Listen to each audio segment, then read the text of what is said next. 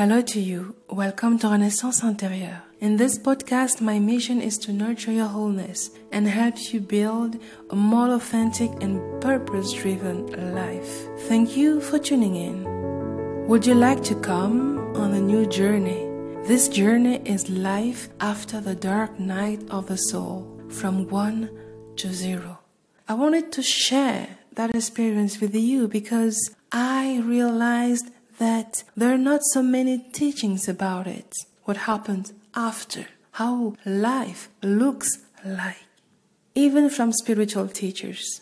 And also, to be frank with you, many of us who have lived this experience of the dark night of the soul awaken one day with a new identity and a user manual that will be unfolding according to our capacity to see, feel, listen, comprehend true innocences.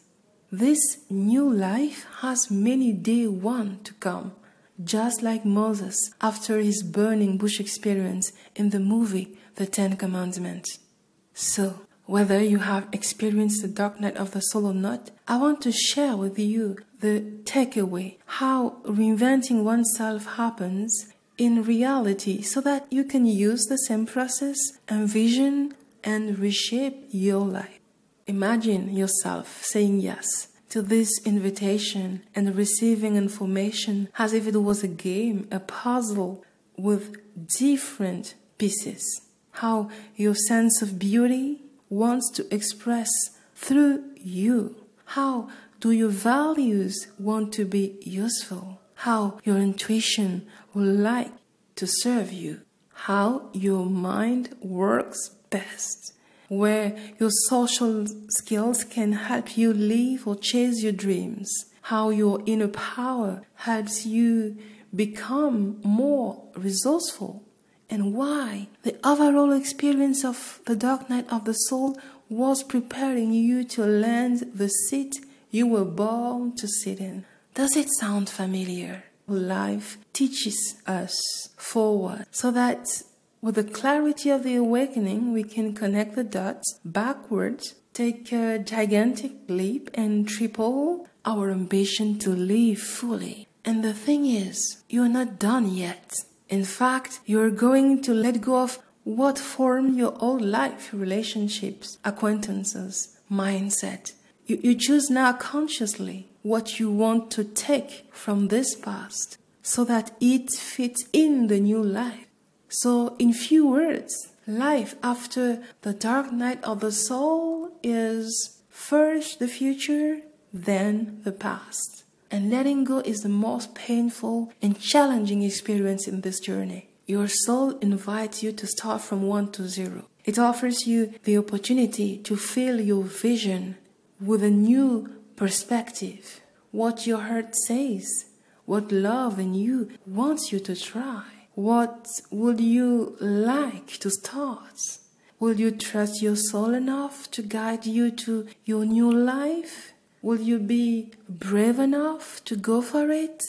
Do you want the fun and also the unknown that arise at the same time? Or do you prefer the safe way? With this experience, these are the kind of questions you ask yourself even before because the awakening process helps you to become the designer of this new life that has been given to you with a higher understanding as if it was day one not 12,000 if you're 32 years old for instance.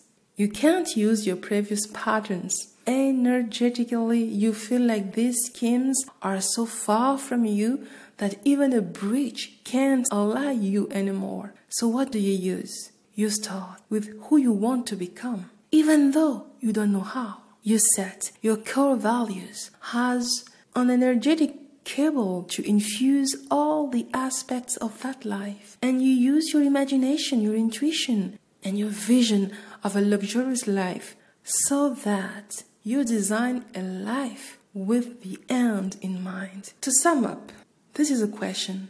If all possibilities existed, what life would reflect who you are at the core? Are you willing to start a new vision of your life from scratch? Or are you afraid of the unknown? Because this is really the key question. What I know for sure is life can't give you a glimpse of all the journey. If it could, you would run. So would I. Moreover, many beings who have incarnated went through the dark night of the soul. And in retrospect, you can recognize them by the beauty of their teaching, by the depth of their vision and wisdom. And you also trust them because you know the walk the talk, the lived or are living fully. So these are the key insight I wanted to share with you. But it's the most amazing gift. You see life with love, not with fear. You see life with confidence and trust. You can be scared about things, about the future. You dance with that. I hope, my dear, that this episode opened new doors to your vision of life.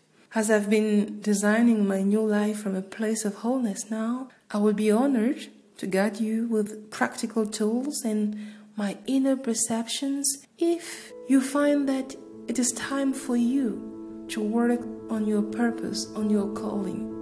Thank you for listening. Have a joyful day. Bye for now.